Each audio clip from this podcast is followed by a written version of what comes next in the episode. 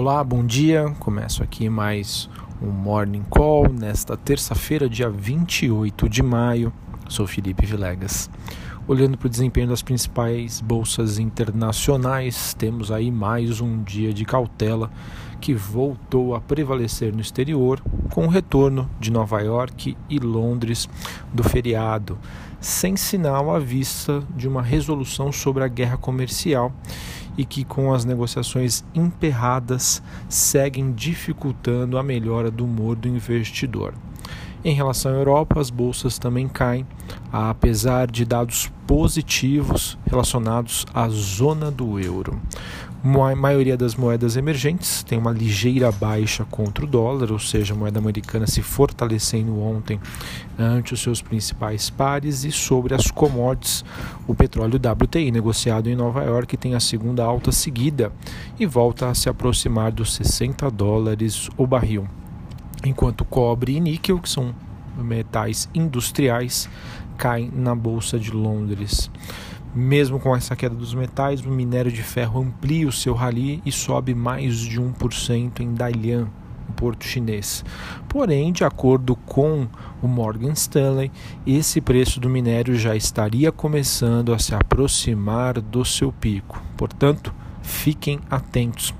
Eu falo isso porque essa movimentação é, nas últimas semanas, nos últimos meses principalmente, influenciou bastante a cotação da CSN, tá? que passa também por um rally acompanhando a movimentação da commodity. Portanto, é, se a gente já tem algumas casas de investimento sinalizando que esse rally estaria próximo do seu fim, é muito importante também é, fazer os ajustes aí dos seus stops.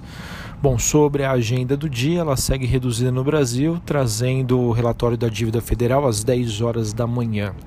Já no exterior, temos os dados de Conference Board nos Estados Unidos às 11 horas da manhã, sendo o destaque do dia. Vejam que uma agenda aí relativamente fraca, é, onde os principais dados não são muito relevantes e costumam não mexer tanto com o mercado.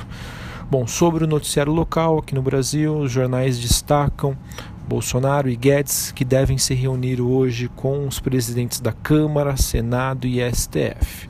E o objetivo disso é buscar um acordo que viabilize as reformas. Rodrigo Maia, presidente da Câmara, por sua vez, busca construir uma agenda com o ministro da Economia, Paulo Guedes, e parlamentares fora do Centrão apesar desse noticiário que pode ser considerado construtivo, o desafio agora é encerrar a votação da reforma administrativa no Senado e evitar assim que os parlamentares ligados ao próprio governo restituam o COAF a Moro pois é, essa mudança acabaria forçando a matéria a voltar à Câmara e poderia criar um impasse, aumentando assim o risco de, à medida que reduzir os ministérios, expirar sem ser aprovada. Bom, sobre o noticiário corporativo, o Ministério Público mantém a suspensão da barragem de Brucutu da Vale. Também tivemos aí a Petrobras avaliando a decisão do STF sobre a TAG, ela que ontem suspendeu a venda é, da rede aí de, de gasoduto da, da Petrobras.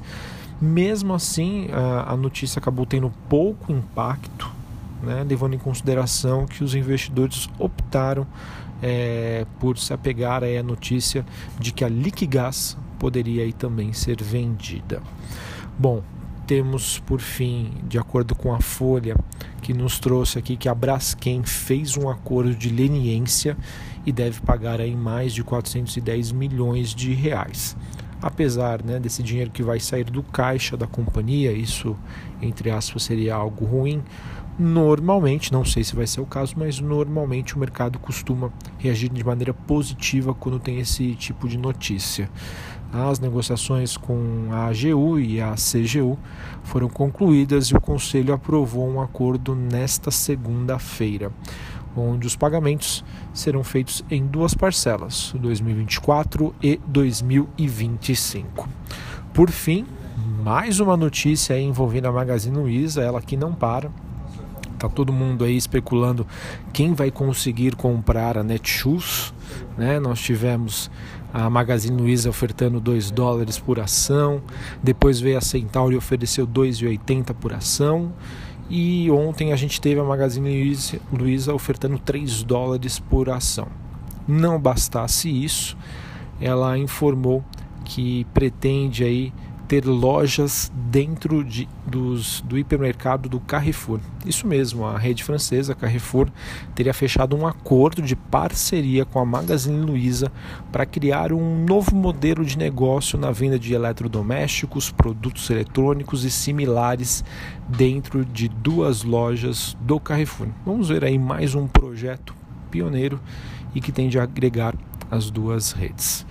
Bom, Olhando lá para o desempenho das bolsas internacionais, temos um dia aí é, um pouco negativo e acredito que é, se esse cenário construtivo envolvendo aí a agenda do presidente, a agenda do Congresso, não trouxer nenhuma novidade, é, dado que nós tivemos uma alta ontem, pode ser que a gente tenha aí um pregão de realização, né? um pregão de ajustes depois de uma alta superior a 1%.